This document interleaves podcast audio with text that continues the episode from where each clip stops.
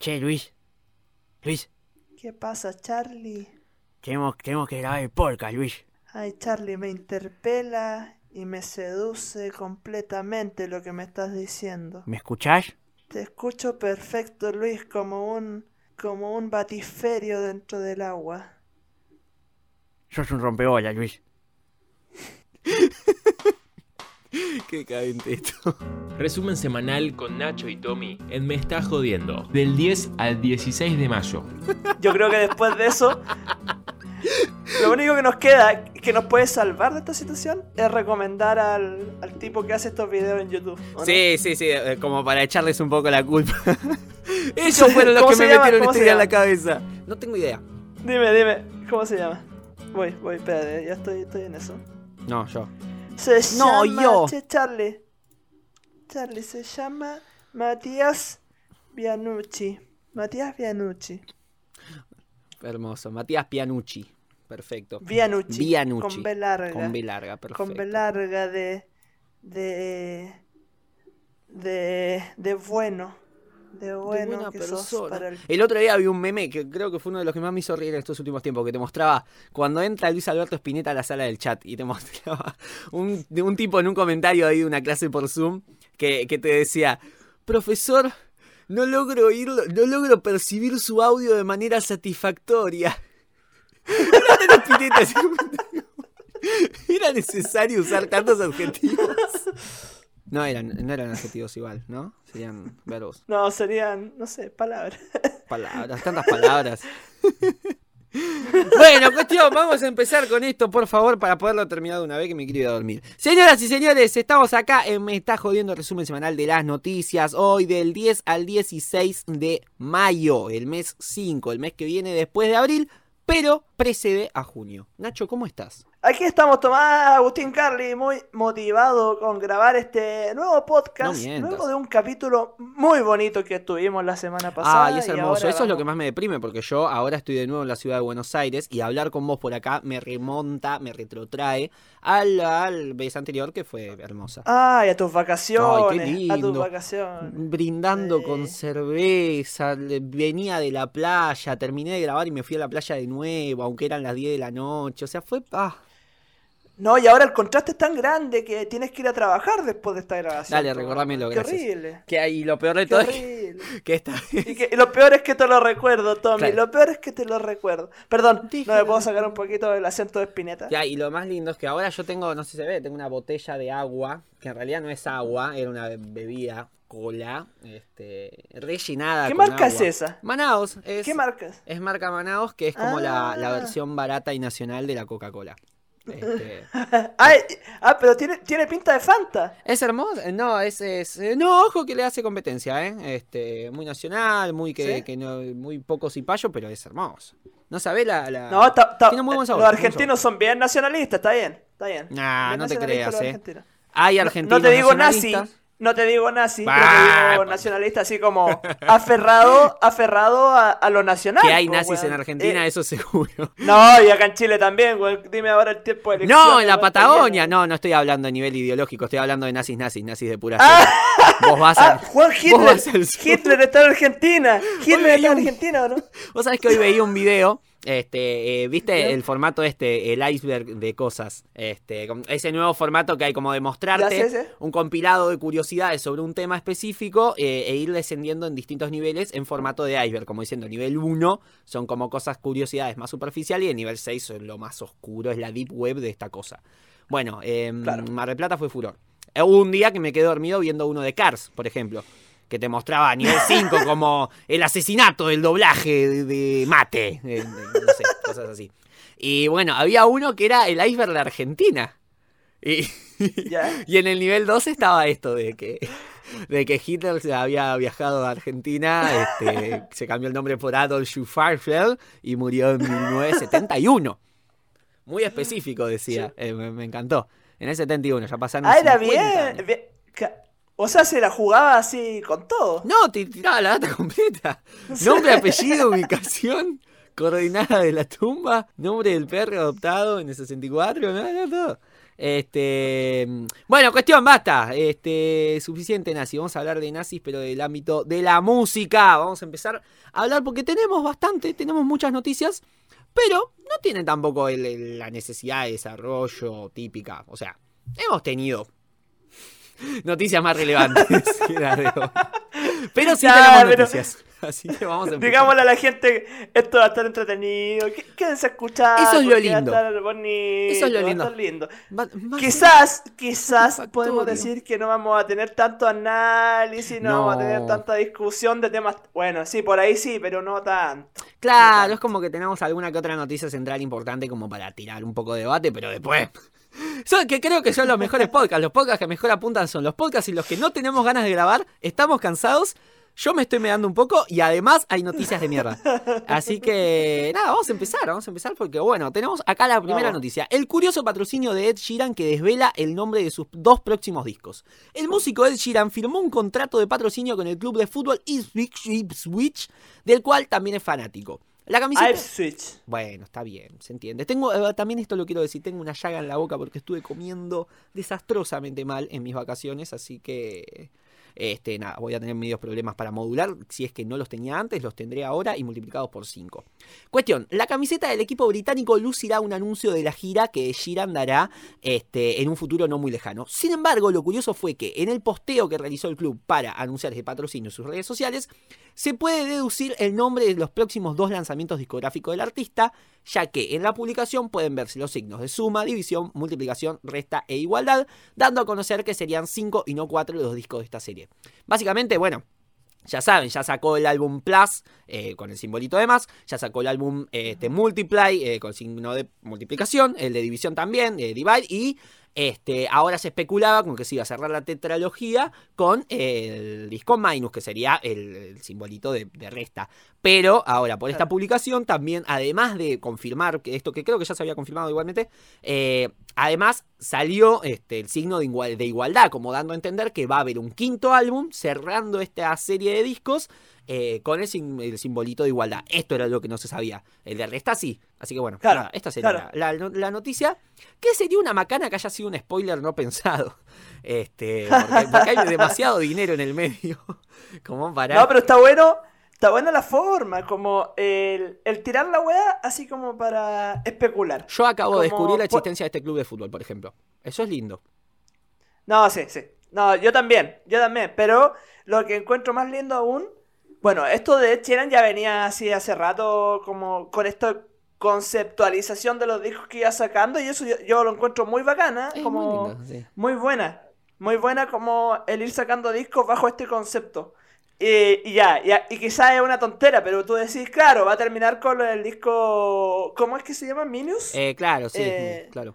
Mi- mi- Minus. Minius y, y tirar, y, claro, Minus, claro, y tirar esto de la igualdad, como con el signo igual, igual encuentro genial, como que Es tú decís, bonito, hay que ver cómo lo eh, especulamos que va a terminar acá, pero no, parece que va, va más allá, no, está, está interesante. Para los fanáticos de Ed sobre todo, debe ser así muy... Y además muy considerando que vienen desde hace rato con esto. O sea, si, si no me equivoco, el primero salió en 2014, ¿puede ser o es de antes? Sí, puede ser, puede ser que sea por eso. Pero bueno, por lo menos 2014, 7 años es un montón. Por eso, no, es lindo eh, ver esta serie de discos y ver que, que ya está llegando a su final.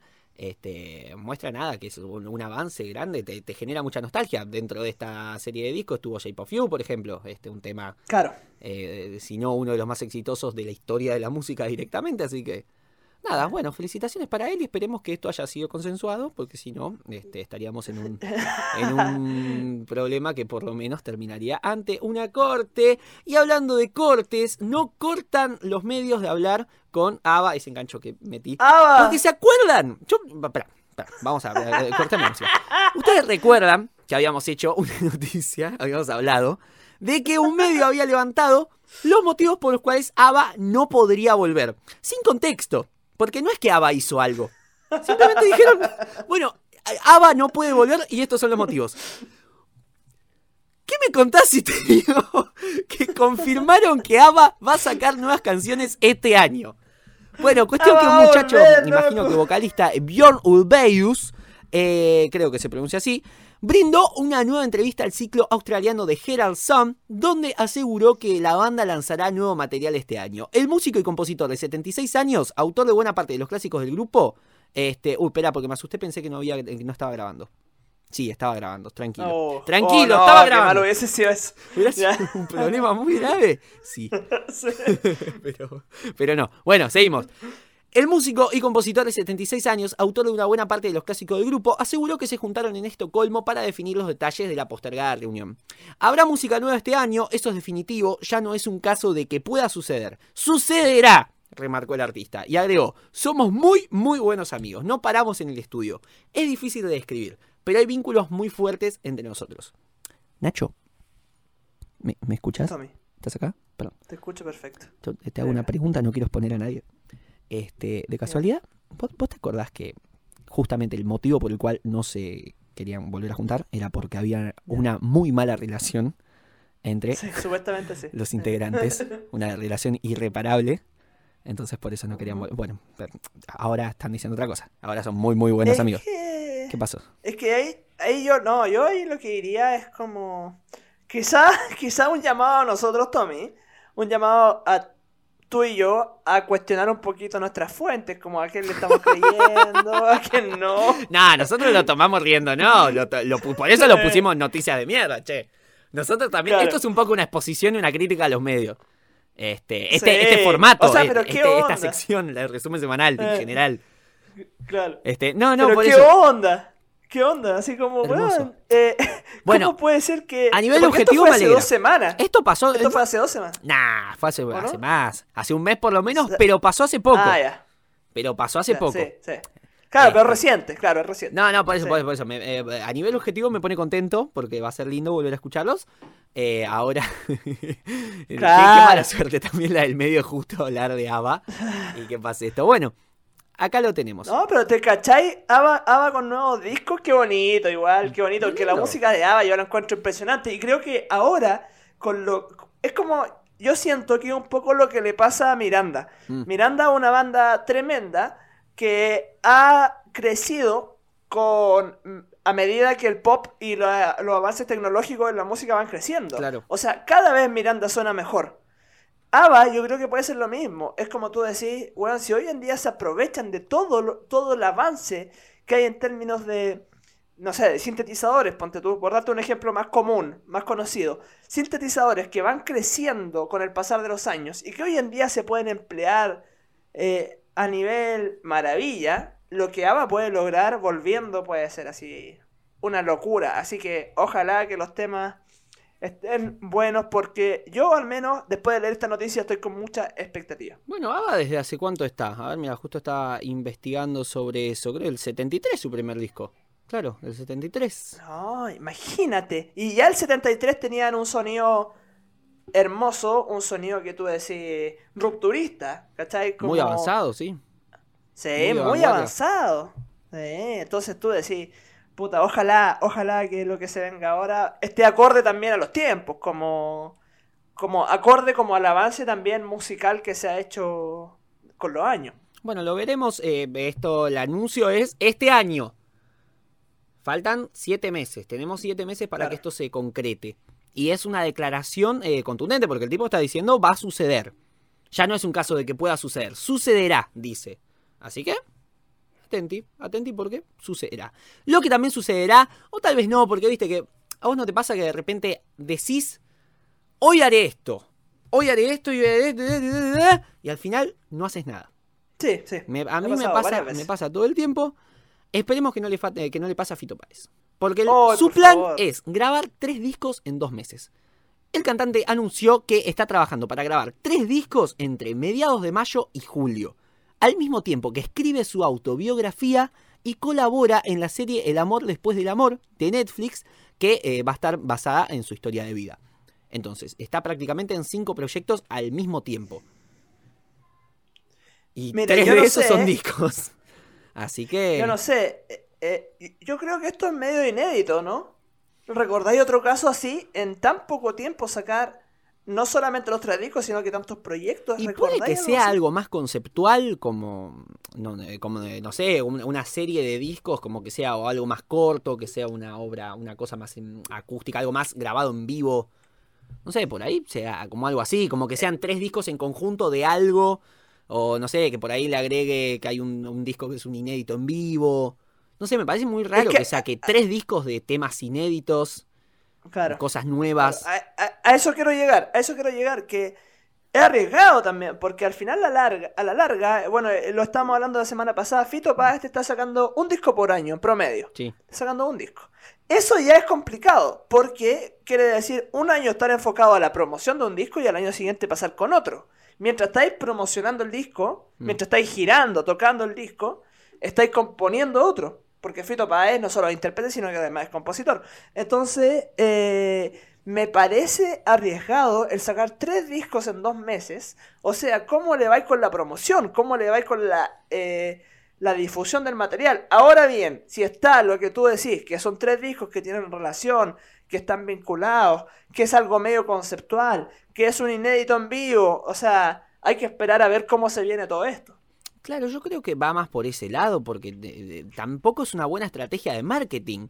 Em, en el sentido de que los que más, en el sentido de que, que más tres de ponerle sacás dos discos, es como, no sé, como hacemos nosotros, bajando obviamente, 183 niveles. Si sale un discología universal, al día siguiente no puede salir una guía definitiva. Este, es, quemar a la publicidad la posibilidad de, de que se hable, de lograr que haya difusión de uno de los discos. Por eso digo que lo que podría llegar a pasar Em, son dos cosas. Va, de hecho, también podría ser como que los quiera grabar ahora para después lanzarlos. Acá estamos hablando de grabar, no de lanzar. También puede que sea algo así. Como que esté pensando, como que sea una cosa que tenga pensada desde hace rato y tenga ganas de grabarla e irla lanzando en diferido. Acá se está hablando de que se graba ahora. Aunque bueno, este, es cierto que puede ser agotador también a nivel vocal. No, no sé qué también le, le hará. Ah, eh, esperemos, yo creo que estemos atentos. Tommy, deja la noticia archivada para ver qué pasa, weón. ¿Qué pasa? Sí, para ver cómo es el inicio de una época, es lo que decíamos recién. El, tipo habló, el tipo dijo: Estoy planeando hacer esto. Vamos a ver qué sale, si sale. Este, imagino que sí, porque bueno, un virtuoso de la talla de Fito Páez. Imagino que lo podrá cumplir. Este... Bueno, debe tener material para sacar tres discos. Debe tener, de que tiene material, debe tenerlo. Así que sí, sí, totalmente. Bueno, sí, eh, podemos decir, darle el changuín de que sí puede llegar a funcionar, porque bueno, es un tipo que se ha mantenido muchísimo tiempo en lo más alto. ¿Sabéis quién más se ha mantenido en lo más alto por muchísimo tiempo? Y esa es la noticia que te traigo ahora. Daddy Yankee. Daddy Yankee que volvió al primer lugar y sigue sumando con problema. Problema fue el primer corte de Daddy Yankee en este 2001. Esta semana el artista logró ubicarse por vigésimo cuarta vez en el primer puesto en la lista Latin Airplay de la revista Billboard. Problema que alcanzó las 50 millones de reproducciones en las plataformas de música digitales, también se colocó en el primer puesto en la lista Latin Rhythms Charts de Billboard. Impresionante, vos sabés que si hay un tipo que yo admiro de la música latina es Daddy Yankee. Su capacidad de actualizarse, de no estancarse en un género, en un ritmo, en un concepto, la, capacidad de actualización que tiene este muchacho, así como hablábamos recién de, Miranda.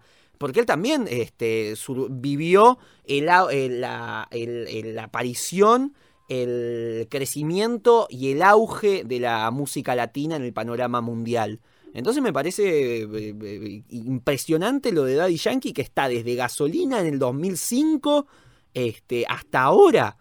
El tipo sigue siendo, pero no solo este, sigue lanzando música, también es aclamado, también es admirado. Las generaciones que siguen naciendo, que siguen creciendo, lo siguen haciendo con su música.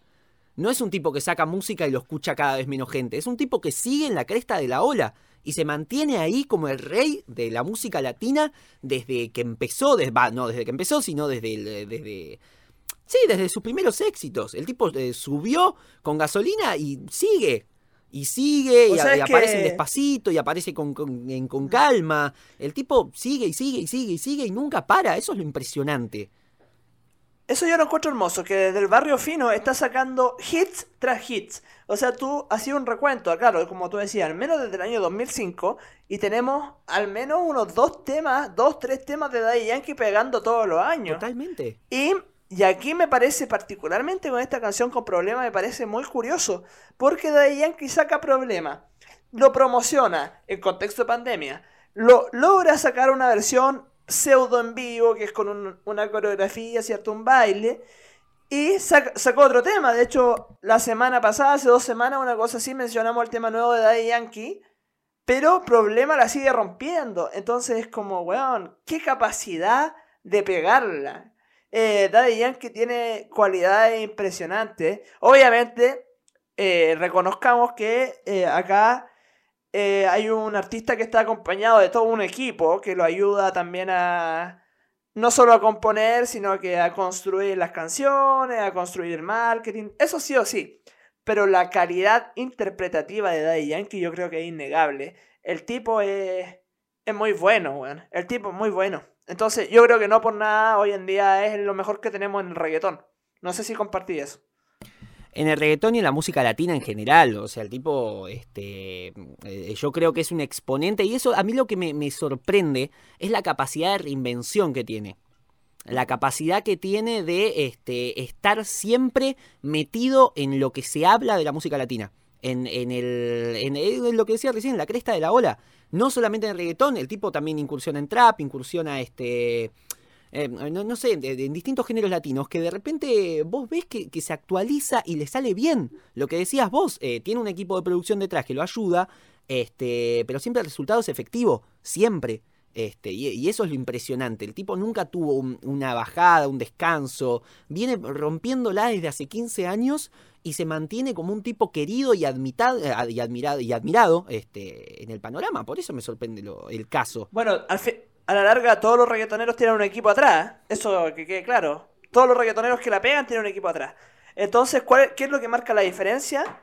Por una parte, los reggaetoneros que componen sus partes, que mm. componen sus rapeos, que componen su, su fraseo y la calidad interpretativa. Yo creo que Daddy Yankee cumple con esa cabalidad y la rompe. Así que muy buena onda para el Daddy. Qué bueno que lo está rompiendo con problemas y que por favor, por favor siga sacando temas porque los disfrutamos, los queremos y los vacilamos, que es lo más interesante. No se ve un horizonte, es impresionante. Es un tipo que claramente va a, a quedar y a marcar historia, a hacer historia en los próximos, de acá los próximos años, porque la verdad, como decía recién, no se ve un horizonte. Eh, no se ve un horizonte, ¿sabes también cuándo? Cuando pones ¿Cuándo? una fila de videos de más de 200, 200 unidades de video. Eso es mucho. Malísimo el enganche que dice, pero se entiende. Per Jam hace historia. Pero, veníais bien, veníais bien, veníais bien, Tommy, debo decirlo. Lo estaba intentando. Se lo hace historia con el lanzamiento digital de 200 shows en vivo.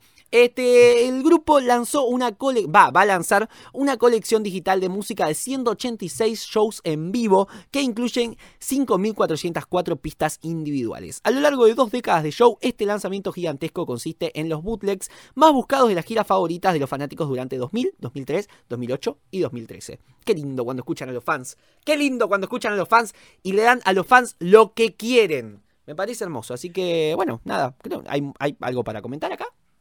Ah, bueno, solo te digo qué maravilla, weón. Qué maravilla, como. Imagina, yo no soy fanático de ritmo de Pearl Jam, pero me gusta. Mm. Me gusta, o sea, como interesante. Tú decís, una banda a la que tú admiráis que saque 200 shows en vivo, weón. O sea, en los cuales probablemente estuviste en varios, los presenciaste y dijiste, weón, qué ganas de volver a revivir este momento. Aquí está. Pearl Jam me está dando con eso, así que nada, Qué rico, weón. Qué rico escuchar Y es oficializar y facilitar el acceso a tu música a cientos de miles de personas que, tal vez lo querían hacer. Estamos hablando de esto, que eran bootlegs, o sea, videos así medio sacados del lander, eh, videos así más grabados por personas de tal vez no tan legal. Este, es lindo que lo oficialicen y que faciliten el acceso. Me, parece hermoso, así que bueno, bien ahí, lo, lo, felicitamos. Este, Genial, genialidad. Es hermoso. Lo que también es hermoso es el misterio el misterio, la mística, las cosas que Y aquí tenemos tenemos harto misterio en lo que viene a Y acá tenemos un misterio que es maravilloso porque bueno, qué mejor que una buena historia de un suicidio dudoso. Ay, ay, ay, ay, ay, ay, eso ya, ese concepto de suicidio dudoso, a mí ya me pega con fuerza eh, me interpela, me interpela, Tommy, porque... porque ¿Cómo rompes las pelotas, Luis? ¿Qué pasó? Porque... es que lo que pasa. Lo que pasa es que el suicidio, sobre todo en figuras públicas, siempre yo creo que es medio extraño. Como que no siempre te la podéis tragar a primeras. ¿O no? No sé si te pasa. Como que no siempre vaya a esperar que fue un suicidio sí o sí, sobre todo una figura como la que va a hablar ahora. Pero paremos de especular y vamos con la noticia para que después podamos comentar con ganas. Pasa que el FBI desclasificó el informe por la muerte de Kurt Cobain. Bueno, es. Mira, voy adelantándote un poquito. Acá te lo digo por bajo. Es un poco humo esto. Es, no, no hay mucha noticia así. Pero, este, hay, hay cosas. O sea, el informe a uno le gustaría le gustaría que de repente te muestre la cara de, no sé, la cara de Courtney Love o de un extra X, alguien que no conocemos, como manchada de sangre con la pistola, ahí como un momento en- en- captado después de la muerte, no sé, como alguna cosa así, no sé, que de repente aparezca el, el perro con una nota de auxilio en la boca, este, yendo a buscar a alguien, no sé. Alguna cosa así como más mística, más policial, hermosa. Este, pero no. Básicamente, el FBI ha desclasificado por primera vez el informe sobre la muerte del líder de Nirvana, Kurt Cobain, según ha explicado la revista Rolling Stone.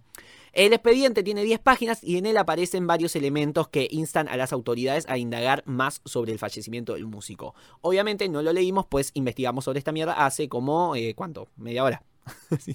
¿Hace cuánto estamos Quizá grabando? un poco menos. Un poco menos. Quizá un poco menos. ¿Qué hora? ¿Qué hora? Mira, vamos 27 minutos, hace 28. Lo investigamos, así que. Las piezas clave del archivo son dos cartas, cuyos remitentes eh, permanecen en el anonimato y que fueron enviadas al FBI instando este, a la oficina a investigar el fallecimiento de la estrella de rock como un asesinato en lugar de un homicidio, de un suicidio. Me quedé sin aire. Una carta es del 2003 y explica que a millones de fans de todo el mundo le gustaría que se aclararan de una vez por todas las incoherencias que rodean su muerte. La otra misiva data de 2007 y en ella se lamenta que la policía que se hizo cargo del caso nunca se tomó en serio la investigación como un asesinato, sino que desde el principio insistió en que era un suicidio. El autor llega a recopilar las pruebas que eh, avalarían su teoría, este, que no había huellas en el arma, y que en la carta de despedida que dejó Cobain no mencionaba su deseo de quitarse la vida, excepto la parte que estaba eh, con otra letra y que parecía haber sido añadida al final. Este, en cualquier caso, la respuesta del FBI a ambas cartas, que es lo que dice, bueno, esto no es tan interesante, fue que no detectaron ninguna violación de la ley federal en el marco de la investigación. Finalmente, en el expediente, también se encuentra un fax enviado al FBI por la, mi- por la empresa Cross Globe Murder Productions, encargada de la serie documental americana Misterios sin resolver, que emitió un episodio sobre Cobain en enero de 1997. En el documento se asegura que Tom Grant, un investigador privado, está convencido de que la determinación oficial de suicidio fue un juicio apresurado y que el caso está lleno de inconsistencias. Esto es algo que se dijo en 1997 y que de hecho es más interesante que lo que se está diciendo ahora, que es lo de las cartas. Nah, pero te cachai, weón, te cachai. No fuera suicidio lo de Kurt Cobain. Tengo unas ganas, tengo unas ganas. Weón. Es que no, si, si esta weá pasa, sería, weón. Weón, no, no, ¿en qué confío? ¿En qué confío de ahora en adelante? Ya está, se termina, no hay nada seguro, no hay nada cierto, Eh. no hay verdades. Porque viste que uno en una sociedad este, tiene que plantar ciertas verdades, como decir, bueno, el cielo es celeste. ¿Estamos de acuerdo? Ya, Bueno, sí. Tengo que confiar en alguien. Eh, las en alguien, plantas se alimentan por fotosíntesis, ¿estamos de acuerdo? El agua moja. El, agua moja. Kurt Cobain se suicidó. No estamos, parece que no estamos de acuerdo. Ya si no estamos de acuerdo con esto, ¿en qué podemos confiar? Así que bueno, eh, eh, es un poco raro porque es un poco de alimentar también un poco teorías así conspirativas de, de antaño. Sí, sí, sí. Porque no hay nada nuevo. No, no. Básicamente son dos cartas diciendo: La concha de tu madre, decime que se lo mataron, no que se suicidó. Listo, nada más. No hay nada nuevo. Nada. Entonces, este. Nada. Es una noticia que nos alegra por su existencia, pero que no aporta nada. Pero que nos lleva a eh, nada, inve- inventar. Porque bueno, por suerte estamos en una época en la que existen este, formatos donde uno puede escribir lo que quiera, divulgarlos y, decirlo. Podemos hacer una buena, una buena fanfic que cuente lo que realmente pasó. Eso me encantaría. Eso es lo que convoco. Eso va a ser por lo que voy a militar hoy. Quiero una buena fanfic de Kurt Cobain sobre lo que realmente le pasó. Veamos, pues, weón. Veamos, no sé. Curco, weón. Curco querido. El curco. Curco querido. Si, si te suicidaste está bien, weón. Ojalá que no te hayan matado. Te lo pido yo, porque si. No sé. Estamos haciendo. Estamos vendiendo un poquito de humo, pero está bien hablar un poquito del Kurt Cobain aquí, ¿o no? Sí, claro. No, no, es que eso es lo que estamos diciendo. O sea, no, no, no, no creo. eh, Es muy probable que haya pasado. Esto es simplemente alimentar un poquito la ilusión de un sector conspiranoico que se muere de ganas de que haya algo más turbio de fondo. Y poder hablar de esto y hacer un buen podcast que trate sobre qué pasó con Kurt Cobain. Así que yo, yo milito eso. Yo espero que salga una buena fanfic que cuente que lo mató Paul McCartney. Oye, Tommy. Tommy. Eh, yo sé que esto se sale del libreto, pero ¿te parece si ahora, en estos momentos, nos vamos con eh, un break para mostrar a la banda invitada a este capítulo, ¿no? Ah, me parece perfecto porque vamos como todos los minutos posibles, así que dale, vamos a empezar. Eh, hoy lo tenemos traído a Molinete de Cinema, este, un grupo ya viejo, tiene como 5 años, así que tenemos este, mucho material para mostrar. Hoy vamos a poner un temita, el más conocido, el más, el más popular que tienen, que es Arruinarlo Todo. Un tema del 10 de abril de 2020, por lo menos esa es su primera aparición en YouTube. Este, que la verdad me parece un temazo, es hermoso, es hermoso para escuchar ahora en esta época del año, así que vamos a escucharlo. Esto es Arruinarlo Todo de Molinete Cinema. Me voy a orinar.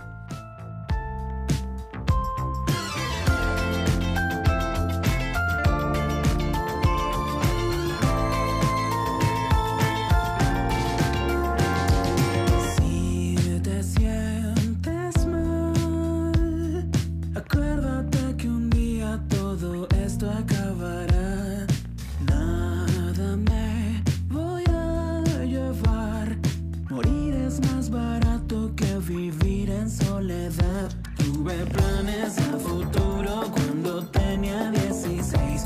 Ahora siento que no importa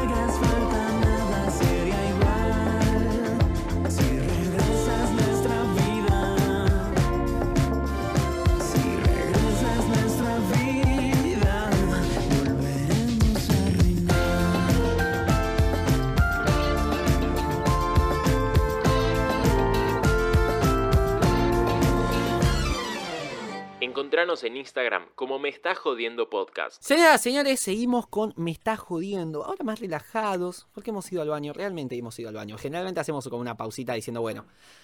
Ah, y seguimos. No, esta vez sí, paramos posta, así que vamos a seguir ahora con los títulos. Vamos con los títulos, Títulos. que me parece una sección maravillosa porque ahorra tiempo, es más graciosa, me parece excelente. Y vamos con, eh, con las noticias. Eh, cuyos títulos, eh, Títulos. ya eh, explican todo y no hace falta explayar. Vuelve Lola Palusa. En Chicago estaría todo ok para el regreso del Mega Festival. Volvería el Lola Palusa. Se dice, se comenta, se especula. Títulos. Fer Vázquez, cantante de Rombay, chocó en Miami, está intentando, está internada, internado. Ah, Fer es hombre, concha tu madre. Está internado y tiene COVID-19. Todo, todo lo que se puede tener. Pero bueno, por suerte Sandra Mianovich no está tan mal y solamente dio positivo en coronavirus y está aislada. Títulos. O sea, me- eso es menos que, que chocar y no sé. Y está aislada. Muerto Esto es por, bueno, muerto por rendidor. Muerto, Un pero, pero, pará, pero. Ah, pero, puta, lo siento. Lo siento, Charlie. Muerto pero rendior. ¿Qué decías? Bueno, la leo yo, basta. Muerto pero rendidor. Un ex. Déjame, yo... de, déjame. No, no, no. Cuico culiao. Dale, habla. habla. Dale, hay que seguir. Muerto pero rendidor. Títulos. Un ex novio de George Michael recibirá parte de su fortuna. El título es en el medio tuvo el mundo. No, yo, la frase, muerto pero rendidor. Es espantoso decir muerto pero rendidor. Qué falta de respeto con George Michael. El No. medio de comunicación que levantó esto es espantoso. O sea, podés decir un exnovio de George Michael este, recibirá parte de su fortuna. Pero no podés poner muerto pero rendidor. Es horrible. Bueno, hablando de cosas horribles, Plácido Domingo cantará en Madrid tras ser, tras ser acusado de acoso sexual. Pero bueno, viste que la cancelación eh, eh, sirve en Twitter, ya. pero en la vida real no. eh, bueno, nada. No, no afecta mucho. ¿no? ¿Qué es un poquito de acoso, no? Que to- to- todos tenemos alguna cosita ahí de fondo. No pasa nada, hay que, hay que aprender a perdonar, si no la sociedad no va a avanzar más. Cuidado que el, el- el Spotify no distingue El- sarcasmo. No distingue sarcasmo, sí, sí, sí, por las dudas, sarcasmo alert. Este, bueno, J Balvin confesó que estuvo al borde de la muerte por culpa del coronavirus. ¿Cuándo? ¿Cuándo pasó eso? No sé. Y la, la cacatúa Biggie Pop se habrá enterado, ¿no? ¡No! Balvin. No, yo pensaba más en Bob Esponja. Como triste porque se Ah. su- Esto es un pa, Son esto es un pa- ah. Se separó Luis Miguel de su novia bailarina. Seguro porque escucha el podcast, porque la semana pasada habíamos hablado de que María Carey había dicho que fue traumática una primera salida con Luis Miguel. Entonces, bueno, No, lo vio. sí, escuchó, escuchó el capítulo y dijo, no, ¿sabes que con Luis Miguel? No, no, no, no. Ahora que lo pienso. Me iré con Cristian Castro. Murió el padre de Adele. Una lástima. Una lástima. Nuestras condolencias al, madre- al, al, al padre de Adele. Engañó. No, pues no, no, no, pues weón, no ¿No son las condolencias al padre, si el padre se murió, pues weón. Pará, pará, pará, pará, pará, pará, pará, pará. Lo que se viene ahora. Es que, lo querés leer vos. Engañó a su mamá. Le dijo que iba a conocer a Chayanne y la llevó a vacunarse. ¡Hermoso! Es lo que hay que hacer. Para, para, para. Si, si tú le decías a tu mamá que va a ir a conocer a Chayanne, ¿te crees? Eh, Pasa que mi mamá no está tan senil. Yo creo que podría darse cuenta. Yo sí me lo creo, por ejemplo. Me encantaría, qué sé yo, yo creo que con eso no se jode. Saben, es público mi fanatismo por Chayanne, por lo que creo que no, no me harían esa joda. Sabrían que con Para, eso no me puedo. pero, pero me imagino hasta qué punto habrá sido la mentira. O sea, weón. No, mira, eh, vacúnate, vacúnate y a la vuelta te está esperando Chayanne para felicitarte. O No. hasta qué punto la... Pasa que no fue cierto. Sí, no, obvio, sí sé que no es cierto, weón, pero a lo que voy yo, ¿hasta qué punto le decía a tu mamá, weón? No, weón, es- en serio, en serio, weón, en serio. Si te vacunáis ahora, te juro que va a estar Chayanne a la vuelta para esperarte, pero tenés que vacunarte. Es como, weón, ¿hasta qué punto habrá Ay, sí, yo me revacuné. la Es más, dudé un poquito cuando me lo dijiste, ¿eh? Yo dije, pará, pará. Pará, Nacho. Obvio que no es cierto, pues weón, no, no está Chayanne esperándote a la vuelta de la vacuna, pues. Pero si lo decís muy convencido, tipo, yo te juro, yo te juro, escúchame, mirame los ojos. Mirá, yo cuando, cuando te mentí. ¿Cuándo te mentí? Nos conocemos hace cuánto. Eh. Entonces vos me lo decís todo convencido, yo un poco te creo.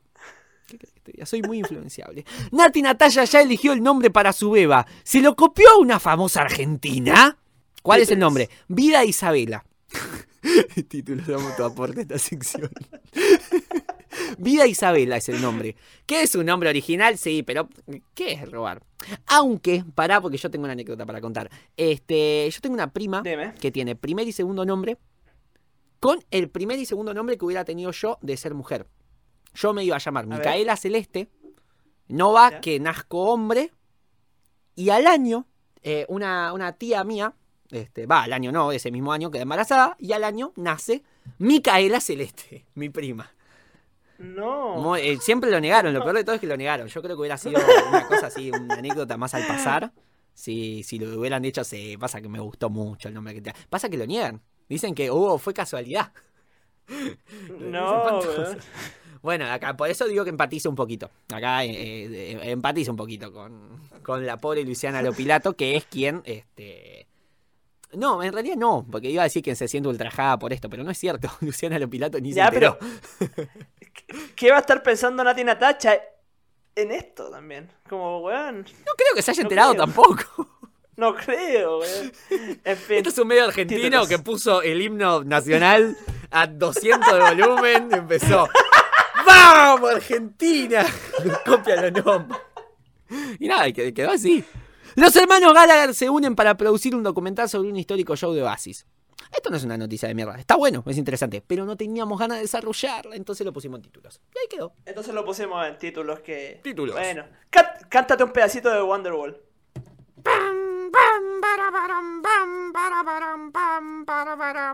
Esa esa no es Wonderwall. Sí. Y iba a empezar. Pero pasa que la guitarra es como la segunda o tercera canción que te aprendes con la guitarra. Cuando, o sea, vos te compras una guitarra y la Sí. segunda o tercera que aprendes es Wonderwall. Entonces, eh, Sí. me decís Wonderwall y yo me imagino la guitarra, el riff. Este, el riff, Eh. no, no es el riff. Los acordes. Dios mío, no me dejan expresarme. Vamos con las noticias, con las importantes que en realidad son tres y solamente una da para charlar. Las demás son como más. Bien ahí, te felicito. Brit Awards 2021, sin barbijo, sin distanciamiento y con 4.000 asistentes. Que lamentablemente ya no es una cifra tan grave.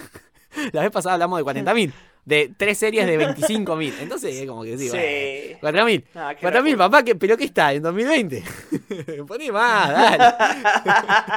El 11 de mayo tuvo lugar la ceremonia de los Brit Awards 2021, uno de los premios más importantes de la industria musical en el Reino Unido. La ceremonia debía haber tenido lugar en el mes de febrero, como es habitual, pero debido al COVID-19 se pospuso hasta ahora. Wow, qué buena medida, qué grandes. En cuanto a las medidas de seguridad frente al coronavirus, durante la gala no era necesaria la utilización de mascarillas este, ni mantener la distancia social, pero para ello los 4.000 asistentes tuvieron que presentar previamente una PCR negativa para poder asistir. El protagonismo femenino fue indiscutible, destacándose entre las principales ganadoras, a, a- principales ganadoras a Taylor Swift como Global Icon, lo cual me parece perfecto porque Taylor Swift la rompió y la bancamos mucho acá. Dua Sí, Lipa aquí como, la este, y bueno, y la otra. Dua Lipa. No, ya Dua Lipa, Dua. Lipa, güey. Dua Lipa Sí. como mejor artista solista femenina y Little Mix como este, mejor banda británica. Ah, y acá falta algo que era que Dua Lipa este, también había ganado el mejor álbum con Future Nostalgia. Sí, sí, sí. No, aquí el protagonismo de las mujeres fue indudable y aquí yo me lo banco completamente porque es al final de lo que hemos venido hablando estos años. eh, Taylor Swift sí o sí tenía que estar ahí.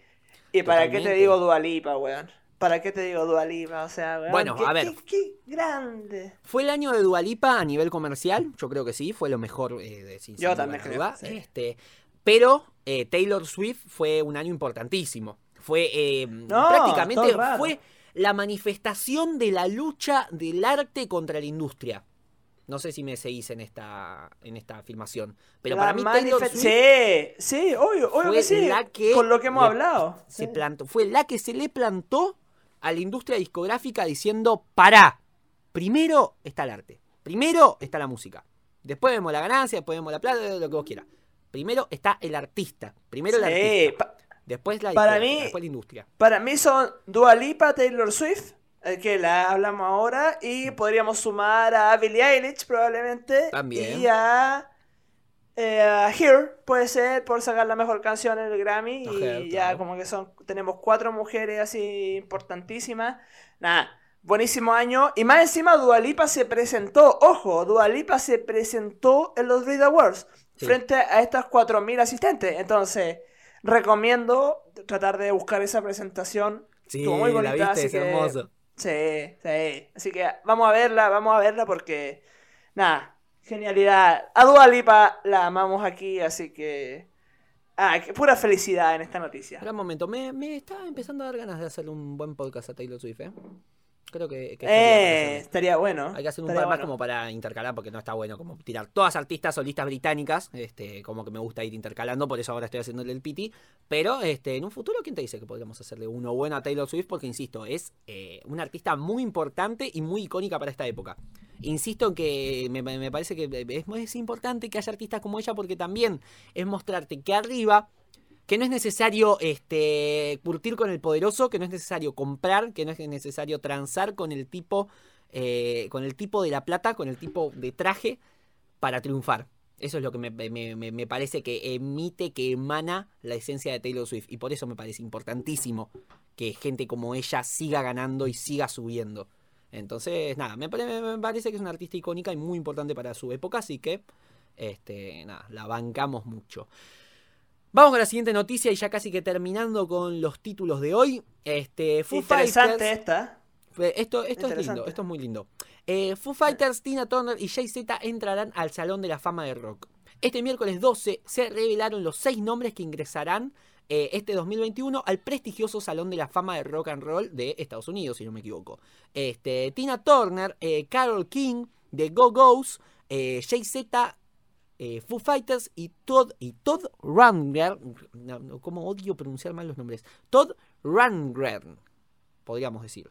Fueron seleccionados por el eh, famoso museo este año, quedando afuera nombres como Iron Maiden, Rage Against, Against the Machine y Devo.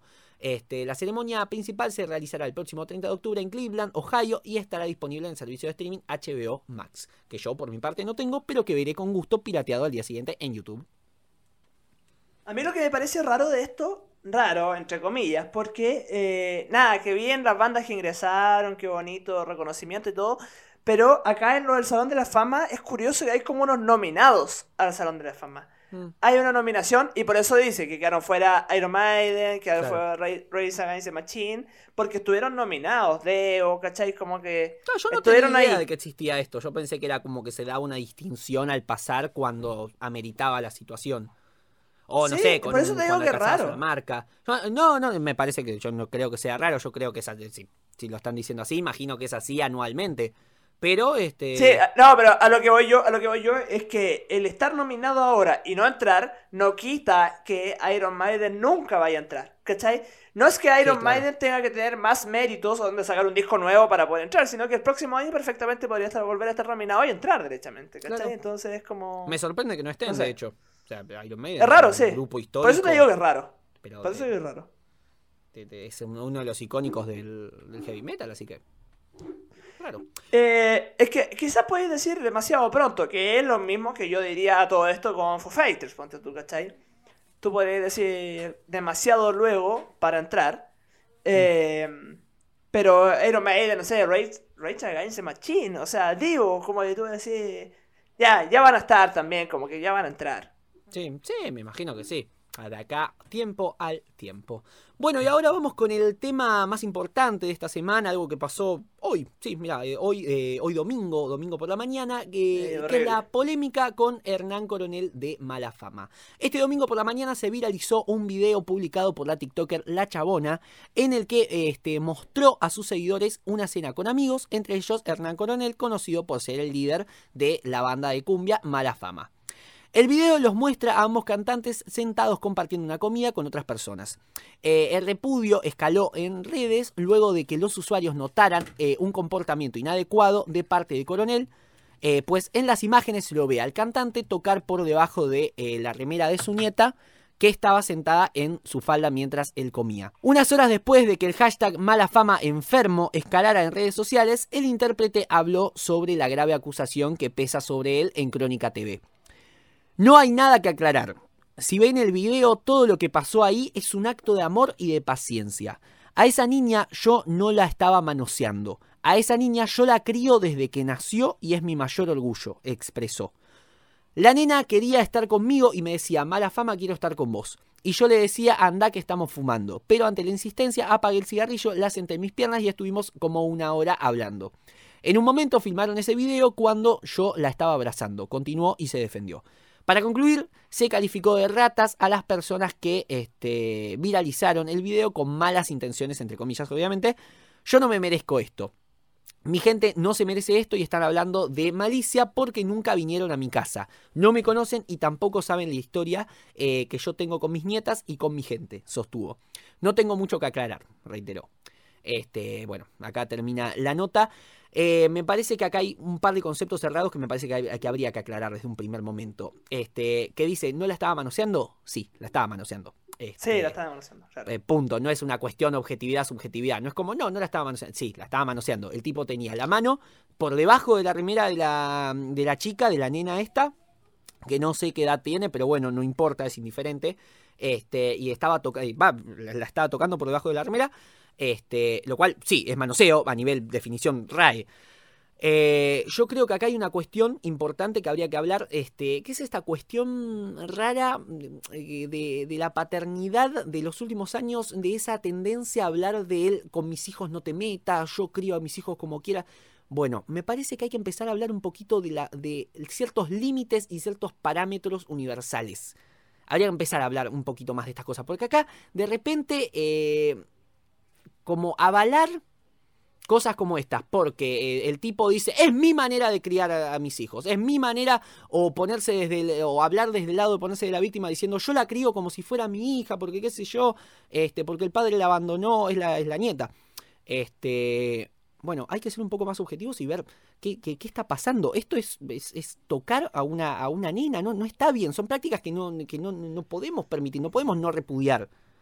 Entonces, no sé cómo lo verás vos, Nacho, pero a mí me parece un- una cosa espantosa que, que, que- que hay que hay que hablarla y tiene que empezar a viralizarse un poquito. Tiene que, hablar, que, no saltar. Había muy pocas notas que hablaban sobre esto. Me preocupó eso, Sí, que había muy pocas notas. Y la mayoría de las notas, perdón, esto también quería decir, ahora dale. eh, la mayoría de las notas eran de medios hablando de la defensa de él. O sea, estaban hablando de, de Hernández Malafama se defendió de las críticas que pesaban sobre él, no hablaban sobre este lo que pasó realmente. Saltaban directo a la defensa. Eh, sí. Perdón, sí. Sí, no, es que yo creo que hay, hay algo clave que tú mencionaste. Bueno, muchas cosas clave, pero hay una, hay una palabra que es límites. Yo creo que eso es importantísimo. Weón, límites. Límites, weón. Ya, te creo, la tenés sentada en tus piernas como de cariño, ¿cachai? Yo tengo una hijastra. Yo, eh, hijastra, digamos, entre comillas, es la hija de mi pareja. Vivo con ella, la crío, soy parte de su crianza, tiene su papá también, así como que aquel caso distinto, pero eso no me autoriza a mí para tocarla, para tocarla más de la cuenta, para hacer cosas que una niña, una niña pequeña, no puede discriminar porque no tiene el criterio desarrollado para saber si es adecuado o no Claro. de una persona que no, no compete a ese tipo de vinculación. O sea, obviamente que una madre o un padre, derechamente, se pueden vincular de tal forma con un niño eh, a nivel de, no sé, eh, eh, tocar, ponte tú, sus genitales porque lo enseñan a, eh, a limpiarlos, ponte tú, después de ir al baño, qué sé yo. Pero una persona que no es su padre o que no es su madre, no puede transgredir esos límites. Directamente no puede. No puede. Y yo creo que es sí o sí repudiable. Porque la niña no tiene el criterio formado para. O no sé si el criterio formado es la palabra. De hecho, eh, no tiene como la. La, sí, yo, capacidad de discernir entre dónde- cuál es el Claro. límite, eso, la capacidad de ver cuál es el límite del que hablabas vos antes. Entonces, entonces a mí me parece que, como decís tú, Tommy, esto es plenamente repudiable. Plenamente. Bueno, está buenísimo que ojalá lo hablemos y que lo critiquemos. ¿Cachai? Qué lástima que los medios no estén en esa postura. Los medios están en la postura de la defensa. ¿Cachai? Y ya, tú podés decir en volar, el loco no había malas intenciones. No lo sé. Pero esos límites hay que tenerlos claros. No, ¿Cachai? puede ser, Esos puede ser. Es que ese es el tema. Yo creo que él está hablando con honestidad, que es una práctica que realmente hace este, cotidianamente. Pero bueno, hay que empezar a hablar justamente de cuáles son la- la- lo, lo que se tiene que aceptar como normal, como cotidiano. Este, yo creo que los medios, ac- acá cambiando un poquito de tema, también eh, lo defienden también como este en pos de esa línea que siempre siguen históricamente de eh, ya no se puede hablar de nada, ya no se puede hacer nada, que van a saltar, la generación de cristal, ese término mm, totalmente de- deleznable que yo detesto, que es el de Claro. eh, acusarnos de generación de cristal, que nos ofendemos fácil. Es muy gracioso porque después le decís todes y se ponen a llorar, este, pero nosotros somos los sensibles. Ahora, la cosa es que eh, esto me, me- me- parece... mm, eh, eh, terrible. Vamos a empezar a, también a poner un poquito los límites, porque todo bien. Eh, no, eh, estamos de acuerdo que no existe un manual de cómo criar un hijo o a un familiar o, o a una persona menor. Eh, pero tampoco por esto vamos a, permitir que se le haga cualquier cosa a cualquier persona. Este, eh, eh, nuevamente, acá esta gente dice que se hace con malicia. No, yo no creo que se haga con malicia esto de tratar de exponer eh, estas situaciones, de decir, che, esto no está bien. Eh, Todo lo contrario, a mí también un poco me duele porque me encanta, eh, a mí eh, siempre me gustó Malafama, me gusta su música y me gusta lo que hacen. Este, el tipo también, siempre con mucha conciencia de clase, este, la, la verdad la, música que, hizo siempre, siempre me gustó. Por eso digo, yo la verdad esto no lo comparto con malicia, todo lo contrario, me duele. Pero hay que empezar a, hablarlo, por lo menos que se hable. Es, es, es gravísimo, es naturalizar estas prácticas de, de, de, de- sexualizar, de, de abusar de la falta de criterio de un menor. Eso es lo que me parece terrible. Así que nada, me- me- me- por eso pienso que hay que empezar a exponerlo, a empezar a charlarlo y, y- y sea quien sea, empezar a hablarlo, empezar a exponer estos casos. Nada, no lo pudiste haber dicho mejor, Tomás. Eh, muy de acuerdo, muy de acuerdo. Empecemos a hablar del tema y ojalá también a reconocer, weón, ¿por qué también está ese ego? Como, weón, no estaba haciendo nada, no me merezco esto, ¿cachai? No estaba haciendo nada malo, no me lo merezco, que me traten así. Weón, la cagaste. La cagaste, asume la weá, ¿cachai? Y si realmente no tenías malas intenciones, asume la weá. Weón, y chao. Claro, sí, ¿cachai? como si hacer cosas buenas este, por un periodo continuado de tiempo este, te diese como una especie de escudo con, bueno, ahora puedo mandarme tres cagadas y eh, después, bueno, ahí sí, si me mandó eh, otra más, ahí sí quedó mal, pero puedo compensarlo haciendo otras cosas buenas. No, esto no es una cuestión de hacer cosas buenas y hacer cosas malas. No, si la cagás y con un tema tan sensible como esto, que es el abuso de menores, este, sí, bueno, listo, callate la boca, callate la boca, después vemos qué pasa en el futuro. Claro. Que lamentablemente yo tampoco creo que pase nada, porque bueno, eh, hoy día lo- las eh, Plácido Domingo está cantando lo más tranquilo, este, como recién hablábamos. No va a pasar nada, seguramente no pase nada, eh, los fans van a seguir siendo fans y los haters van a seguir siendo haters, pero este, por lo menos que estas cosas empiecen a pesar y que se empiecen a hablar. Para que a futuro no sigan pasando y no se sigan, por lo menos que no se sigan normalizando que, que, que, que pese en la conciencia de la gente que lo haga, que se entienda, che, pará. Tiene, eh, tiene, tiene- está mal lo que estoy haciendo. O por lo menos está mal visto. Eso, también eso, como tratar de, de cargarle incomodidad a la gente que lo haga. Por lo menos, digo yo.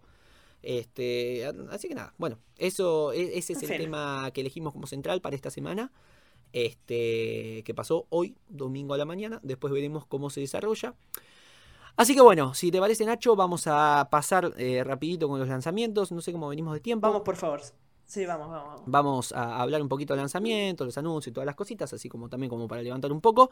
Este, nada, tenemos discos este, de Ismael Serrano, tenemos Seremos, tenemos de Nicki Minaj, eh, Beam Me Up Scotty, este, y de Thalía Desamorfosis, que a vos Nacho no te había gustado el título. No, me pareció ordinario. Ah, eh, eh, es que.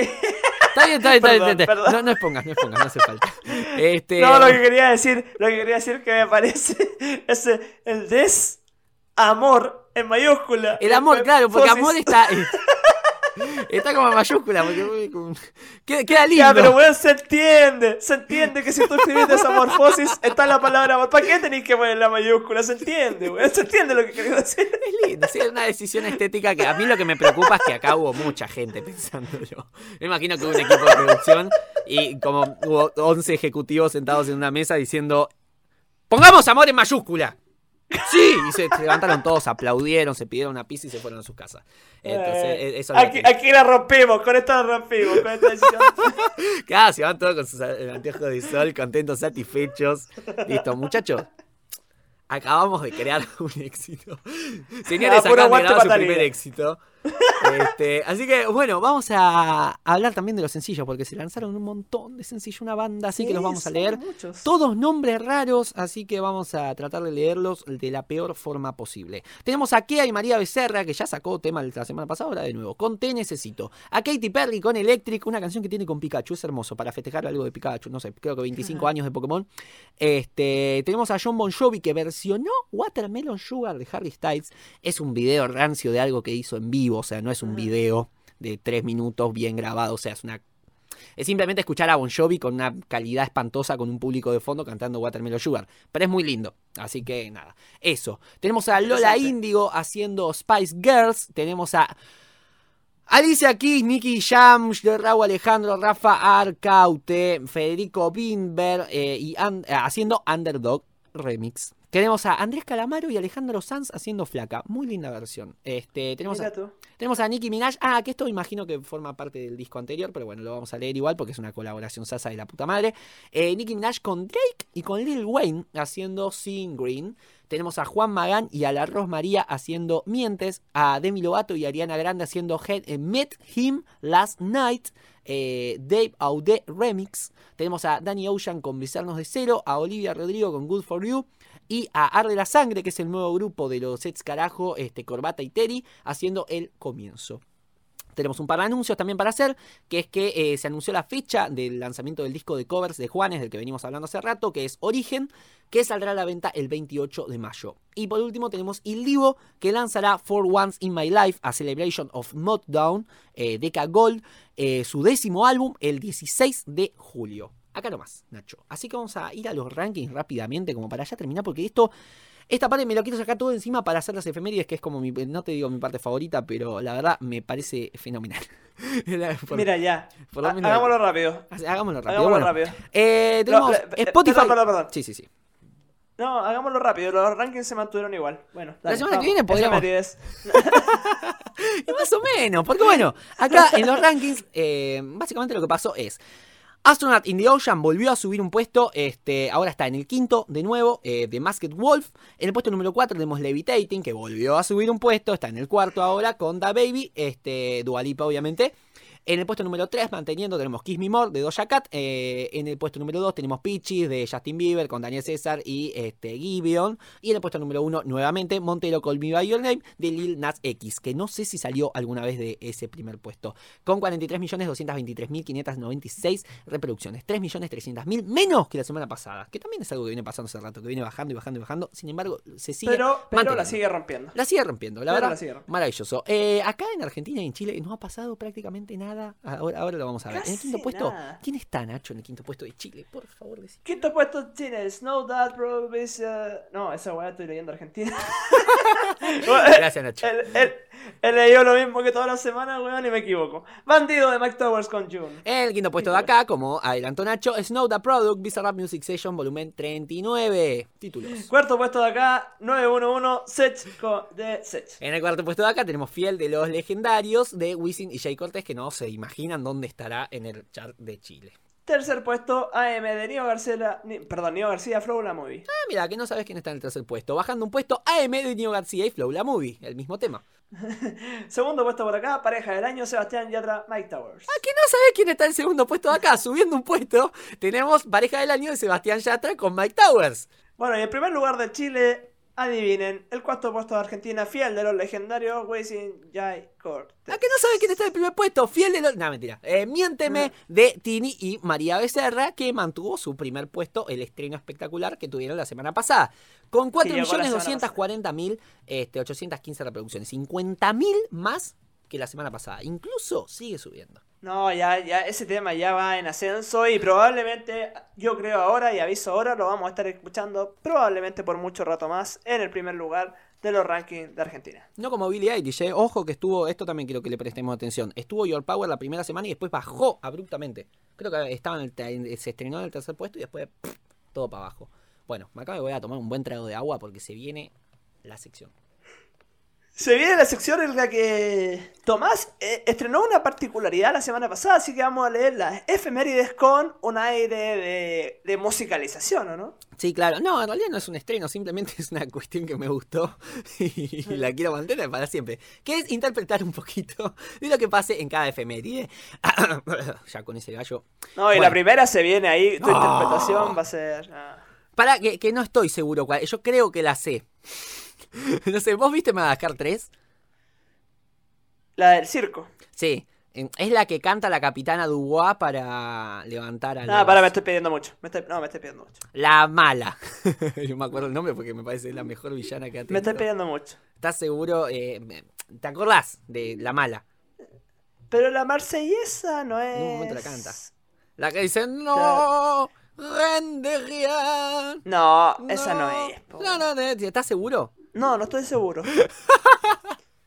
Pará, ¿cómo es? No, eh, según yo. Ta, ta, ta, ta, ta, ta, Sí. Ah, es una cagada esa canción. Nah, Estoy- perdón, es el himno de Francia, perdón. Perdón, A pará, ver, a ver. pero, weón, comprobémoslo. Ay, sí, es esa. La que yo te decía. ¿Y cuál es la que cantaba yo? Eh, debe ser como de Deep Piaf, yo creo. Bueno, empezamos mal. Eh, 16 efemérides en un periodo de Empezamos 157 pésimo. años. En 1760... Bueno, che, pará. En 1760 nace Claude Roget de eh, Lisle, eh, autor de La Marsellesa, un tema que yo creía que era muchísimo mejor de lo que en realidad es. Todo bien con el himno de Francia, pero podrían tener el himno que acabo de cantar, que es un temazo, dale, déjame de joder. Dios. En 1813 Tan, tan, tan, tan. Me aburre, me aburre solo escucharlo. En 1813, en Argentina, la Asamblea del año 13 aprueba la creación del himno nacional, dándonos el Día Nacional del Himno Nacional. Este, ¿qué se Ya canta tu himno. No tiene letra. Dale, seguimos. ¿Perdón? Sí que tiene letra. No, nada. ¿Quién te dijo que no tiene Sí, letra? sé que tiene letra. ¿Quién te sí dijo que no tiene letra. Sí tiene letra. Vamos, sí. Pero, pero.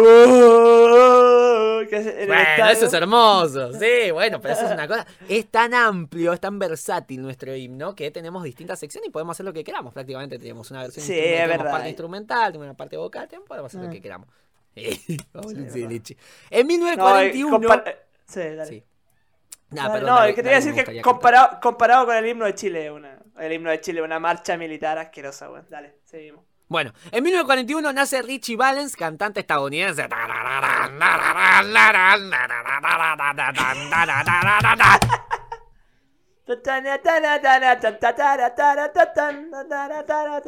Para bailar la Ahí está. bamba, Tenía que empezar. para bailar la bamba se necesita una poca de gracia, una poca de gracia y otra cosita y arriba y arriba. Seguí Tommy. Yo no soy marinero. Yo no soy marinero, soy capitán, soy capitán, soy capitán. Vamos los dos juntos. Bam, bam, bam, bam, bam, bam, bam. Tenías que cantar vos también, Nacho. So chicken a baby, no chicken a baby, twist and Que se vaya a la mierda esta interpretación.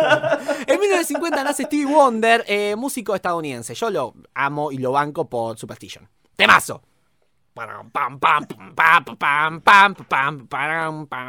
There is superstition. Light on the way. ¿Vos por cuál? la- eh, ¿Hay alguna mejor? No, sí, super sí, sí, todo el rato, todo el rato. ¿Hay de mejor? Pará. Vamos a googlear en vivo qué canciones buenas tiene Stevie Wonder. A ver, por No, ejemplo. muchas. Ese Ah, I just called to say. Ah, claro, sí. No, me estaba confundiendo con otro. Sí, bueno. I just call to say I love you. Temazo, pero Superstition. Superstition Sí, es sí. Superstition. Todo bien. Isn't she lovely también? Mirá, hermoso. Bueno, eh, pasamos a este. El 19... Bueno, este no sé si tiene canción. En 1955 nace Mark David Chapman, asesino de John Lennon. A ver, un temito de, un temita de Mark Chapman. Cantamos uno de John Lennon, así bien sádico. Sí. C- Canta uno, canta uno de Lennon. Dale, tírate uno de Lennon. Me parece muy irrespetuoso. En 1957 porque- nace Sid Vicious, ícono del punk y bajista histórico de Sex Pistols, como por ejemplo autor de. God save the Queen. No, no es. No, Siento que habías cantado eso ya la semana pasada. Sí, sí, la canto. Bueno, pero esto no lo cantamos la semana pasada. En 1960 nace Paul Hewson, Bono, líder de YouTube. But still haven't found what I'm looking for. ¿Es el mejor tema ese de YouTube? One Para mí sí. sun, and sun. One. Sí, sin lugar a dudas el mejor. No, no. Ah, No, ese, ese es el tema. sí. Ese es el tema más conocido, no es el mejor. Sí. No, el mejor, sí. Eso, eso es lo que te iba a decir. En justamente 1974 nace Laura Pausini, cantante italiana, que Nacho me dijo que eh, no que, que no te gustaba o que no la conocías tanto, o que no le eso. conocías No, temas. no, no. Te dije que no me sé de memoria ningún tema y que y eso era el pie para que tú ensayaras toda la tarde una canción de Laura Pausini para interpretarla en este momento. De hecho, la, fue lo único que canté en todos los baches en los que, cuales vos no estuviste mientras armábamos este podcast. Cada vez que vos te ibas me ponía a cantar. ¿Cómo se llama la canción esa de... No sé cómo se llama. ¡Nunca me dejes más! ¡Nunca me dejes! Bueno, basta porque si sigo tirando estos agudos me van a echar de casa. En 1981 muere Bob Marley, músico jamaiquino de reggae. Esta semana de vacaciones escuché mucho Three Little Birds. Me encanta ese tema. ¿La que más te gusta? Eh, no sé si es la que más me gusta, pero en este preciso instante, ahora me agarras así, es mi, eh, el tema con el que más me identifico de Bob Marley, el que más me gusta. No, no sé, no me la sé bien. Don't me- worry me- about a thing. Ta, ta, ta, ta, Cause every little thing gonna be alright. El momento en el que nos cagábamos, pero bien cagados en el copyright, eh, pusimos, una, eh, pusimos esta canción, me acuerdo. Este, nos fuimos al No, eh. Muy bonito, sí. Muy bonito. Porque había muerto uno de los, de los Wilders. Sí, uno de los de los Wilders. eh. Cuestión, en 1984 nace Abel Pintos, cantante argentino. ¿Conoces algún tema? ¿Es conocido allá Abel Pintos? Acá es como... Abel, Abel Pinto la rompió aquí con el cover de Bailando con tu sombra. ¿En serio? Mira. Sí, con ese, ese la- es que bueno, Bailando con tu sombra es una canción demasiado conocida y la de Abel Pinto es una versión bonita igual. ¿Qué? ¿Cómo es? No la conozco. Ay, aleli, pobre de mí. ¿Quién podrá quererte como yo te quiero, amor? Bueno, esa. Aquí en Chile, esa se canta mucho en las micros. Todos los músicos folclóricos la cantan. Mira. Mira qué bonito. Sí. Bueno, Abel Pinto se subió a esa ola. Y hablando de ola, le decimos hola a esta efeméride que es 1989. Nace Prince Roy, cantante estadounidense. No logro distinguirlo con Romeo Santos. Perdón. Y el corazón no tiene cara. Y te prometo que lo nuestro nunca va a terminar. Y el amor, Royce, vive en el alma. Yo tengo cara de bonito, yo te digo también que si eres gordo, flaca, todo eso no me importa a mí. Royce, yo tampoco soy perfecto, solo sé que yo te quiero a ti. Royce.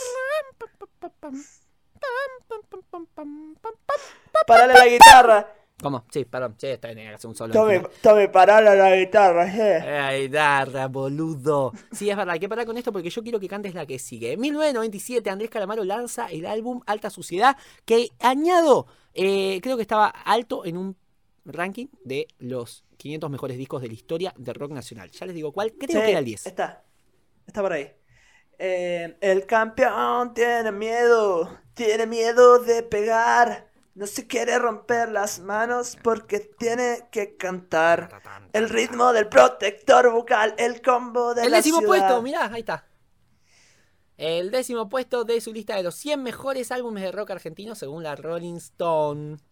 Igual para mí no es para tanto. No, no es para tanto. No sé, tendría que escuchar. Una vez, mira, una vez, una vez eh, me puse a hacer un ranking argentino y no me la pude. Mm. No me la pude. Pero Alta Sociedad no entraba ni en los 30. Tenía 30 y de esos 30 ninguno era Alta Sociedad. Pasa que también es un problema, porque es como, no sé, es como ser el Atlético de Madrid en la Liga Española. Sos un equipazo, ver, te ¿por las tenés todas, pero está el Barcelona y Real Madrid. Sí. Bueno, es que yo creo que Justo en bonito este preciso Sociedad- instante, creo, aparte muy desafortunada mi, mi interpretación de, de la actualidad, va, de la historia del, del rock nacional, porque este, creo que el Atlético de Madrid justamente en este preciso momento Sí, está, está puntero va a salir Pudo haber elegido otra, otra Sí. referencia. Sí. Otra liga. Bueno, claro. Ya, pero. No, lo, lo que te iba a decir es que lo bonito de, de Alta Sociedad es como el tema que lo que pasaba con Charlie y Mercedes Sosa. ¿Tú, tú cachai eso, no? Mm. Que eh, al final, que fue como supuestamente era todo el tiempo de la mayor rivalidad entre Charlie y Calamaro. Porque Charlie había sacado el disco de alta fidelidad. Y ahí Calamaro saca alta sociedad. ¿Cachai? Entonces eso, yo creo que al final eso es como lo bonito del disco. Pero yo el disco en sí, insisto, para mí no es para meternos ni en los 30 mejores. Buen disco, hermoso, pero no para meterlo, para mí no está en los 30.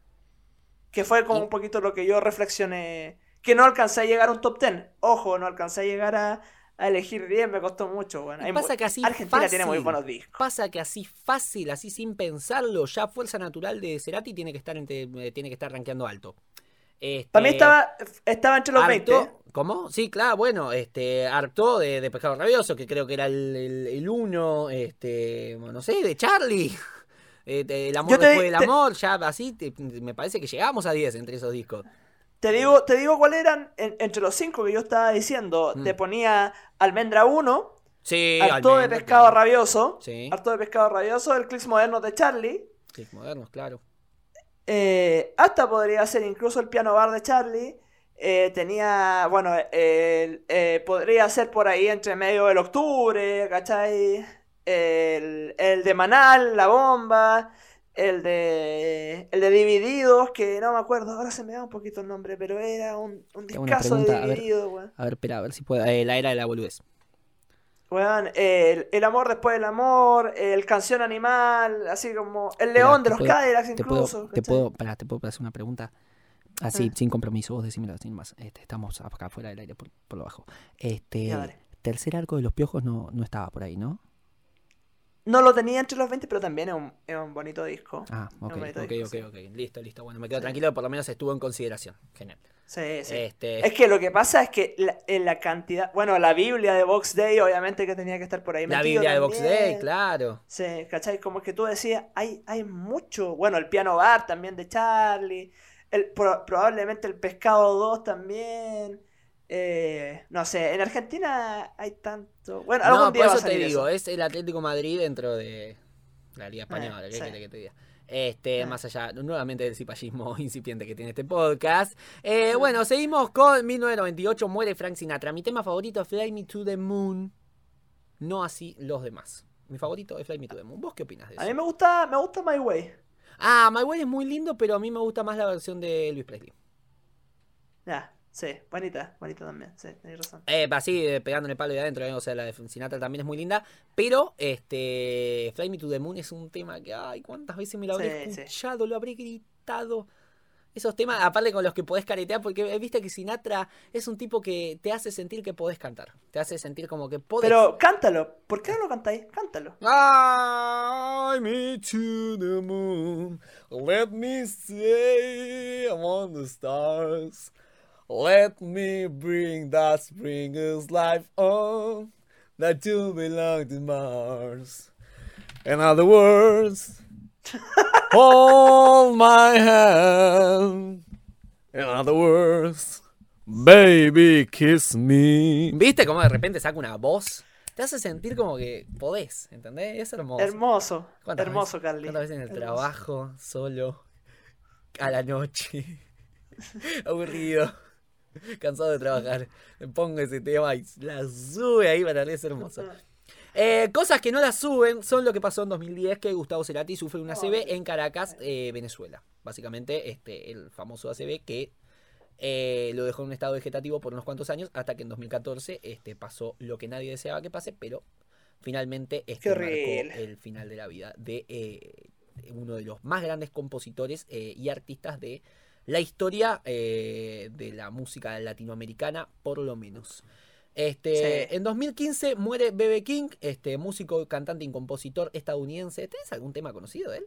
Porque sé que es con, o sea, Eh, lo, tengo, pero no, no te podría B.B. King tenía como. Es que lo que pasa es que sus fuertes igual son súper bien instrumental, pues. ¿Cachai? O sea, como que te podría decir, yo te hago la guitarra. Sí, bueno, Mozart y. Beethoven también es todo instrumental y sin embargo podemos sacar una, cantarte una buena melodía. No sé de B.B. King si tiene como el tema, es como que le faltó la obra de su vida, podríamos decir. Sí, sí, pero claro, como reconocido, yo creo que reconocido por su obra gruesa, que yo lo encuentro eso bien interesante, como también un artista que más allá de un single o de una canción, claro, que no es el caso de Mozart tampoco, como que tú decís, Mozart no es que sea reconocido por un single, sino que Mozart es reconocido por su influencia. la, la trayectoria, Eh, sí, sí, sí. Claro. Bueno, por eso yo- te para digo, mí es un artista icónico, es un artista icónico, Claro. pero que no le identifico una canción como la canción. Sí, sí. Comparto contigo, Tommy. Comparto, me interpela y me seduce, Tommy. Estoy profundamente de acuerdo con tus declaraciones. 2017, y ya con esto cerramos, el cuarteto de Nos lanza el álbum Apocalipsis Zombie. ¿Lo tenés? Canta este tu tema disco? favorito. Ah, Sí, mi sí. tema favorito sin lugares a duda. Y arrastra su libertad porque la supo perder. Y la tierra Comparto. que más ama es la tierra que lo vio nacer. Cuando le toca sufrir, su valor lo hace crecer. Contagia ese poder. Todo el mundo sabe, tengo el gaucho power, no te acerques mucho, si te toco, te lo doy. ¡Wow! Bueno, basta. Comparto, comparto. límites. Me encanta ese Eh, tema. eh, Pero es un discazo en general, ¿eh? La verdad que es un. eh, Mucho más la primera parte que la segunda parte. La segunda parte medio que cae. Pero hasta Gaucho Power es un discazo. Sí. Este, temas como este, como Vladimir, como Apocalipsis Zombie en sí, este, como el Innombrable. El Innombrable es un temazo. ¿Qué temazo el Innombrable? La puta que lo parió. Bueno, ¿hemos terminado? Podríamos decir, o nos faltan las recomendaciones. Nos faltan las recomendaciones, pero hagámosla rápida, porque yo te voy a recomendar, Tomás. eh, por mi parte, lo estuvimos hablando antes, tenía pensado otra cosa en mente, pero ya que estábamos hablando de los Gardel la semana pasada, te voy a no- nominar. Creo que eh, la última vez que un artista chileno estuvo involucrado en los, en los premios Gardel fue con este disco que se llama Abrazo de Hermanos, que es de Manuel García con Pedro Aznar. Nada, un disco muy bonito que tiene hartos covers hartos covers que reversionan Pedro Aznar con Manuel García de canciones desde Los Bunkers, que es una banda rock popera chilena, hasta, qué sé yo, Charlie García, Gustavo Cerati, Violeta Parra, eh, nada, hermoso el disco, muy bonito para escucharlo tranquilamente, no es para aprenderte, no es para activarte, sino que es un disco que necesitas escuchar en un momento para estar tranquilo, buena onda, disfrutando, no para saltar y bailar porque no es la intención, sino que bajo toda este, esta onda de Manuel García y de Pedro Aznar, Manuel García chileno, Pedro Aznar argentino, icónico, eh, que nada, nos sorprenden cada vez más con, con una calidad interpretativa y de... Que yo creo que hay algo en Pedro Aznar, que esto como de, de tomar canciones eh, que son cover, pero hacerlas suyas. Y hacerlas suyas con versiones hermosas, como ya desde el tema de A Primera Vista, con Ya no hay forma de pedir perdón, hasta Fragilidad, el tema del cover que le hace Sting, como que tú decís, pero no tiene eso, y yo creo que en Abrazo de Hermanos lo demuestra un poquito en colaboración con Manuel García, que, que también es un, un músico tremendo acá en Chile. Así que nada, eso es lo que yo voy a recomendar el día de hoy. Bueno, otro que sigue haciendo las cosas bien, Pedro Aznar, ¿eh? Ese muchacho desde hace mucho, mucho, mucho que viene trabajando y sigue este, rompiéndola con sus producciones. Este, también, además de esta producción, también eh, que estamos hablando de los Gardel a propósito de que hablamos de los premios Gardel del año pasado. Este, el tipo también estuvo nominado a mejor álbum por otro disco que no me acuerdo cómo era que se llamaba, ya te lo confirmo. Este, pero era así un disco en el que él trabajaba. eh, con canciones que no eran propias, él no las cantaba, este, sí, eran propias, pero él no era el que las interpretaba, la cantaba con un muchacho, con Ramiro Gallo, Este, el álbum Utopía, acá está, este era, me acuerdo que lo había escuchado, fue espectacular. Eran todas canciones de tango, este, interpretadas por un tal Ramiro Gallo, que no sé quién es, pero este, tiene una voz espectacular, y que estuvo nominada a Mejor Álbum el año pasado. Este, esto el mismo año que también hizo Abrazo de Hermanos, así que la verdad fue un año espectacular para él y por eso digo que sigue todavía en la cresta de la ola y que sigue sacando producciones espectaculares. Hermoso. Bueno, hermoso, realmente hermoso. por mi parte yo vengo a darte un regalo. Porque eh, A ver. por primera vez en mucho tiempo no te voy a recomendar un álbum, sino que te voy a recomendar un canal que es hermoso. Es particularmente un poquito más para este, el público argentino porque eh, toma muchos artistas de acá. Pero, pero, se deja disfrutar. Degenerate, degenerate, como le quieras decir. Mashups y remixes para degenerarse y desgenerarse de alguna realidad alterna donde podrían haber existido. El nombre surgió del término, del término música degenerada en alemán Internate Musik, eh, etiqueta que el gobierno de la Alemania nazi aplicó durante los años 30 y 40 del siglo XX a determinadas formas eh, de música que consideraba perniciosas o decadentes. Este básicamente es un canal, esto que acabo de leer es la descripción que ellos mismos dan, pero básicamente es un canal que hace mashups de eh, dos grupos totalmente diferentes el uno con el otro, pero que conectan en algo. De dos grupos o artistas de este, dos partes del mundo. Por ejemplo, Queen con Luis Miguel. Los Rolling Stones con Damas Gratis. Kiss con La Mona Jiménez. Intoxicados con los Beatles. Este, John Lennon con Charlie García. Eh, Eminem. eh, no, esto. No, esto no es. eh, bueno. Ah, no, cualquiera, cualquiera. Esto era un, un pequeño chiste que había subido. Este, no sé, Gustavo Cerati con eh, Daniel Melero, eh, John Lennon con Gustavo Cerati, Justice con Plan B, Pescado Rabioso con Gorilas, este, una versión de Volver al Futuro de, Patricio Rey, Los Redonditos de Ricota. eh, nada, es básicamente mashups completamente de, bizarros de un grupo con el otro, este, que, que son espectaculares. Aparte de eso, tienen una calidad, una calidad, este, de Qué esto- estos videos. Así que lo recomiendo mucho. Se llama Degenerate otra vez. eh, y están muy activos. Hace dos días fue la última vez que subieron. Se unieron en. Va, se unieron o se unió, no sé cuánta gente será. Este, eh, a YouTube el 21 de octubre de 2015. eh, casualmente el día que Martin McFly volvió al futuro. Mira el dato que me acabo de sacar de la galera. Mira el dato que me acabo de La sacar de la te galera. sacaste. El La que 21 te de sacaste, octubre de Carly. 2015 a las 16.29, Marty McFly llegaba al futuro en Volver al Futuro 2. Ese mismo día, eh, Degenerate creó su canal. Este... Oye, ¿sabéis qué? ¿Sabéis qué? Eh, estaba viendo acá el canal y me lo había sugerido YouTube y escuché una canción y dije, weón, qué bonito. eh, una versión de John Lennon con Spinetta. Me diga.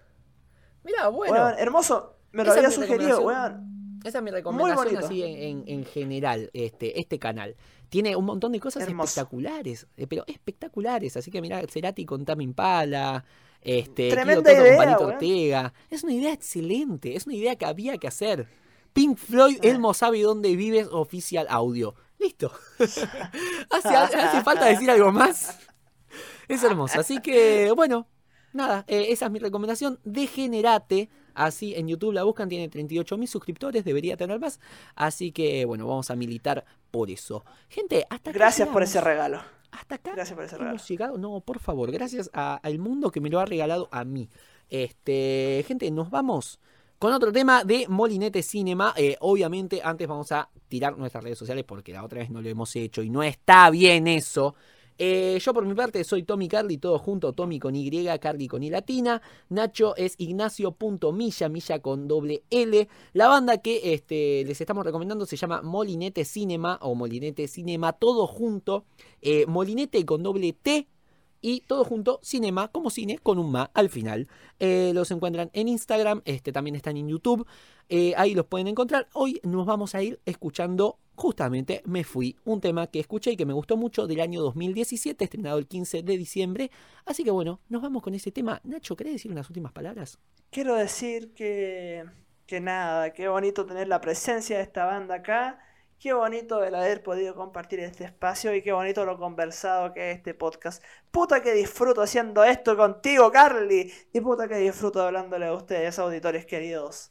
Nos vamos, pero volvemos prontamente. es muy catárquico este cosa. Me encanta porque es como que me voy con cinco cambios más abajo. Di- Grito todo lo que quiero gritar, canto todo lo que quiero cantar, este, manifiesto todos mis disgustos y todos mis gustos en todos los aspectos posibles, así que nada, me encanta.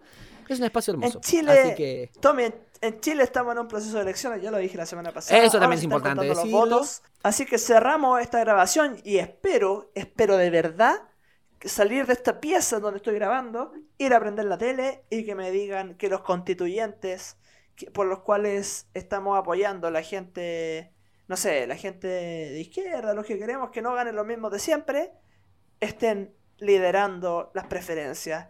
Porque voy a ir, me voy a servir un buen vaso con tres hielos, un poco de pisco y una buena Coca-Cola para celebrar. Así que espero salir de aquí y poder contar esa historia. vamos Nachito, vamos todavía, vamos Chile, fuerza Colombia, que las cosas siguen, aunque los medios no tengan ganas de decirlo. Así Es que, bueno, vamos Latinoamérica, Latinoamérica está despertando y acá lo estamos viviendo. Así que, gente, eh, esto fue Me está jodiendo el resumen semanal de noticias. Nos fuimos con Me fui de Molinete Cinema. Este. Hasta la próxima. Esto fue el resumen semanal de noticias en Me está jodiendo por Tomás Agustín Carli. Y Luis Alberto Espineta. Chao y nos vemos. Resumen semanal en Me Está Jodiendo. Conducción: Ignacio Milla Irigoyen y Tomás Agustín Carli. Locución: Guido Benagui. Diseño gráfico Zoe Vitale. Me fui, me fui. En tu cumpleaños pues no supe envolverme para ti. Y al llegar hasta tu puerta preferí volar mi nave y escapar de tu país. Cuando lejos en el cielo, con las nubes en los dedos, creí escuchar tu voz detrás de mí. Perdí el control, me estrellé en la soledad y me encontré en aquella estrella que sin duda es la más bella. Otros miles que también huían de ti. Quedé, quedé en mi naufragio solitario sin saber qué hacer. Yo cargaba en mi maleta mil preguntas sin respuesta. Buscaba en todas partes los porqués. Y pasaron los inviernos, otoños y veranos, y tus ojos me seguían con total serenidad. No podía sentir. Te seguí amando, no me podía mentir.